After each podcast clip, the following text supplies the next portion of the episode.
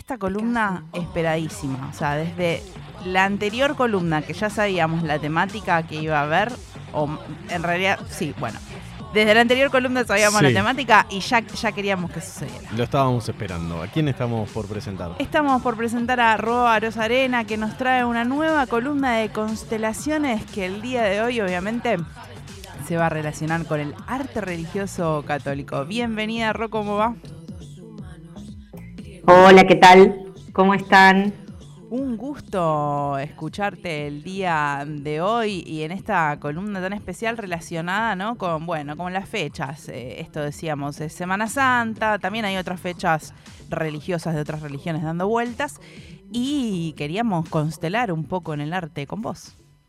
Buenísimo. Bueno, me, pareció divertido esto de encontrar, para pensar qué hay en el medio de la constelación, qué, qué le da origen a esta constelación a veces pueden ser útiles las, entre comillas, efemérides y bueno, hoy me parece que era un buen día para, para conversar sobre esto que, que después tuve que aclarar, ¿no? Porque pensé arte religioso y cuando la empecé a preparar, todo lo que tenía en la mente era católico, ¿no? Y, con, la, con la pretensión de, ser respetuosa con el tema, eh, pensar que el arte y, la religión o los aspectos religiosos del arte eh, están vinculados desde el principio, ¿no? Desde el principio de, nuestra existencia como, seres humanos en la Tierra, hemos eh, puesto intenciones religiosas a nuestras producciones artísticas, por supuesto no a todas, pero la idea hoy es pensar un poquito este vínculo con la excusa del arte eh, católico, ¿no? Em, pensaba traer como un primer puntito o una primera estrellita en nuestra constelación a Eduardo Gruner, que es un sociólogo argentino eh, que falleció hace poquito, me parece, que escribió un libro que se llama El sitio de la mirada y trabaja en la introducción, que si alguien quiere después me escriben y se la puedo pasar, es muy interesante, trabaja en la, introducción sobre los vínculos entre imágenes y poder, ¿no? Y dice que todas las, todos los poderes de todos los tiempos, y ahí seguramente se les van a ocurrir eh, imágenes o ejemplos, todos los, todos los poderes de todos los tiempos han necesitado a las imágenes para establecerse como tales, ¿no? A mí lo primero que se me ocurrió fue, cuando leí esa frase, fue el nazismo, ¿no? Pensar en, el cine nazi, en la fotografía nazi, en la propaganda nazi, en todos sus aspectos. Em, pero también él enseguida toma eh, el, ejemplo de la religión en general y de la religión católica en particular, ¿no? Y aparecen ahí un montón, de, un montón de ejemplos. Yo tomé algunos, ustedes me van diciendo con total sinceridad hasta dónde, porque imagínense que es eh, infinito y a ustedes se les van a ocurrir cosas también. Em, así que lo primero que, pensé como, como, imagen posible, me fui bastante lejos, me fui ahí a la Edad Media. Por supuesto que antes hay miles de vínculos, ¿no? Si pensamos en lo llamado prehistoria, en la prehistoria, hay un montón de vínculos entre sentidos religiosos del arte, pero para no irnos tan lejos, pensar en la Edad Media, que estamos hablando de Europa siglo V a siglo XV más o menos, pensar en que el contacto de las personas con eh, la religión católica tenía un montón de formas, ¿no? Una de las formas era la, ida, o sea, la visita a la iglesia, y eso se pensaba como toda una experiencia religiosa, ¿no? Como diría nuestro cantante ahí. Eh, realmente una, experiencia religiosa en la que la, construcción estaba pensada de una manera, ¿no? Había capiteles, los capiteles de las columnas tenían relieves. Yo ahí había puesto en el Instagram un, relieve eh, de un de una imagen del infierno, ¿no? Aparece una especie de, monstruo ahí en el centro, tallado, con un montón de personas ahorcadas, sufriendo, monstruosas, ¿no? Como las y los pecadores padeciendo su pecado en el infierno, ¿no? Pensar que todas estas imágenes tenían como propósito em, enseñar los pasajes de la Biblia a un enorme grupo de personas que no sabían leer ni escribir, que recibían la misa en latín de espaldas, ¿no? Como que la palabra hablada y la palabra escuchada no eran el, medio más ameno o, que permitía más em, que se pudieran contar los misterios y los, complejos pasajes de la Biblia. Entonces, la, Iglesia Católica tuvo que echar mano a un montón de recursos visuales, performáticos, ¿no? Piensen que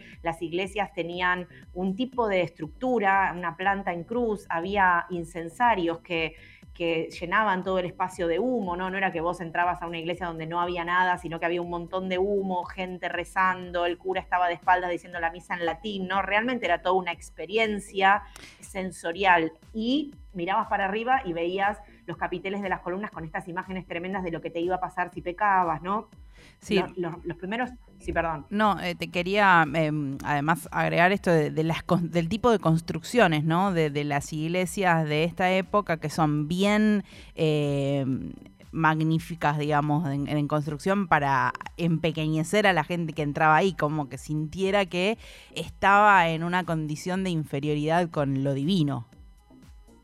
Totalmente, totalmente. En ese sentido, pensarlo realmente como una experiencia. Si bien ahora eh, entrar a una iglesia también lo es, en ese momento era mucho más necesario eh, todo esto que vos contás, Raque, eh, como, como para, para, introducir a las personas en, esas, en, esas, en esos misterios, digamos, ¿no? Y para continuar con estos misterios, se me ocurrió traer una otra imagen, ¿no? Que estamos acá en el siglo XII, seguimos en la Edad Media, pero como para pensar los recursos que la religión católica tuvo que ir desarrollando para expresarse en imágenes. Esto no fue siempre así, como ustedes saben, hubo concilios, discusiones, un montón de, de idas y vueltas en términos de imágenes. Aparece la, idea de la Santísima Trinidad, ¿no? Cómo Padre, Hijo y Espíritu Santo podían ser representados. En un principio se representaban con una imagen trifronte o una figura tricéfala que era una cabeza con tres caras, ¿no? Para explicar esta idea de que son tres sujetos eh, o tres aspectos de la divinidad en uno. Em, este, esta imagen se consideró eh, alrededor de 1628 em, demoníaca, ¿no? En Europa. En Europa se empieza a pensar que esta imagen, que tiene tres caras en una cabeza, tiene ahí como cinco flequillos, dos orejas, cuatro ojos, tres bocas y tres... es tremenda y hay muchas. Eh, de esas, se consideró que estaba más asociada a las imágenes del infierno, ¿no? Si ustedes buscan imágenes del infierno en la Edad Media, se van a encontrar que hay muchos cuerpos humanos que tienen tres cabezas de animales o animales con tres cabezas, ¿no? Entonces, esta imagen se consideró en un momento eh, que estaba más asociada a las imágenes del infierno y se prohíbe en Europa. Pero llega esa prohibición a América 100 años después, alrededor de 1764. Cuando se prohíbe acá en Europa ya, perdón, acá en América, ya había muchísima difusión de esta imagen, ¿no? Había millones de pinturas y esculturas con estas tres cabezas en una. Entonces, ¿qué se iba a hacer? Algunas se destruyeron, otras no, y como siempre, emparchando, una de las decisiones que se tomó era que se les iba a pintar pelo, así iba a tapar con pelo las dos caras del costado. Entonces nos encontramos con muchas, increíble, con muchas restauraciones eh, que cuando se, se limpian esas imágenes aparece que era una trifronte tapadita con pelo, le, amplían un poquito la peluca para que se vea la del medio nada más y continuamos con la evangelización. O sea que toda esa cabellera de Cristo de las imágenes medievales era para tapar ahí sus dos cabezas extra tenía ahí como dos, dos angelitos, uno malo y uno bueno, que le iban diciendo muy buena. Me encanta que esa haya sido la resolución, principalmente en Perú y en México, donde más difusión de imágenes había. Acá, acá más, más al sur todavía no tantas, pero me parece que esa resolución habla, habla muy bien de, nosotros. Bien. Em, después, bueno, había puesto o pensado también en las imágenes de la Capilla Sixtina, estamos hablando del siglo XVI ahora. Em, y acá quería hacer una breve mención, deben tener en la cabeza ahí un montón de imágenes quizás de la Capilla Sixtina, eh, que la pinta Miguel Ángel Buonarroti, y que lo quería traer porque como vamos a hablar bastante de historia del arte en esta columna, es sobre Miguel Ángel Buonarroti que se escribe la primera biografía de un artista, ¿no? La escribe en 1550 Giorgio Vasari, em, y se inspira como para ver también las vinculaciones de la historia del arte como un discurso y la religión eh, también como un discurso construido en imágenes y palabras, eh, Giorgio Vasari se inspira en las agiografías, que son las vidas de los santos, para escribir la biografía de Miguel Ángel Bonarotti.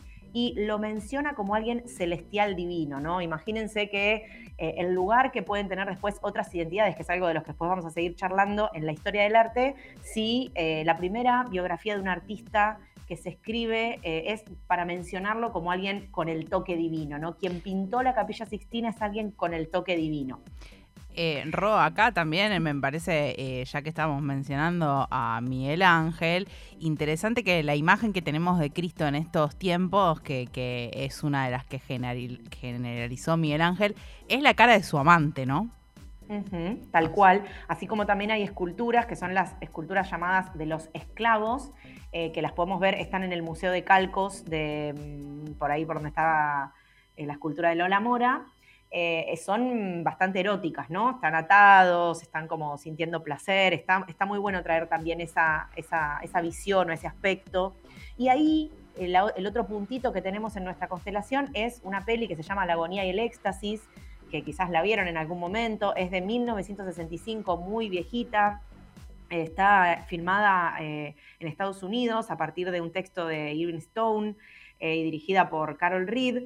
Eh, en la que aparece toda la, presión, toda la, tensión que sufrió Miguel Ángel, eh, porque Miguel Ángel le interesaba la escultura, ¿no? Y no la pintura, y tiene un encargo, siendo muy creyente, el Papa le encarga que pinte, que haga este enorme trabajo que es el techo de la Capilla Sixtina, que implicaba un esfuerzo físico casi letal, ¿no? Y cómo eh, se escapa y se va a las canteras a trabajar sacando mármol durante un montón de tiempo, hasta que después, bueno, por un montón de razones políticas y personales, porque él era creyente, vuelve y pinta, ¿no? Ese, hace este tremendo laburo, ¿no? Como está bueno también siempre que vemos ese trabajo de la Capilla Sistina, poder pensar que ahí detrás hubo una persona que se ven eh, los, los pelos de los pinceles que se salían, los, los lugares donde Miguel Ángel se apoyaba para hacer ese trabajo que tanto le, que tanto le costó, ¿no?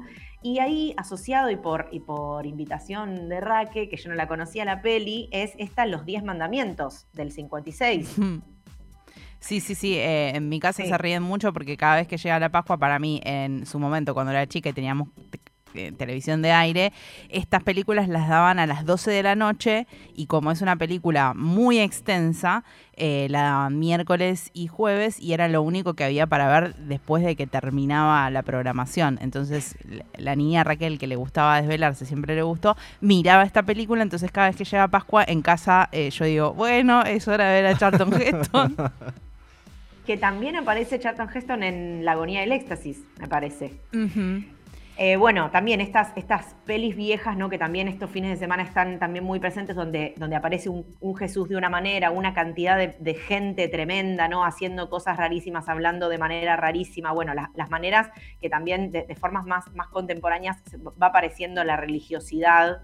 Y en este sentido quería traer también la vida de Brian, no sé si la vieron, que es del 79 de Monty Python. Si, no, si alguien que está escuchando no la vio, es una una buena propuesta para este fin de semana. Es la historia de un bebé judío que nace el mismo día que Jesús y bueno, está toda su vida eh, siendo confundido con Jesús, ¿no? Es un revolucionario, hace pintadas, bueno, tiene un montón de, pasajes muy, muy entretenidos esta peli y es está en YouTube, la pueden ver, está, está muy interesante para verla y conocer, si no conocen a Monty Python, Está muy buena. Si tienen eh, la plataforma Netflix, también están todas las películas de los Monty Python, ¿eh? que quizás si tienen es, accesible.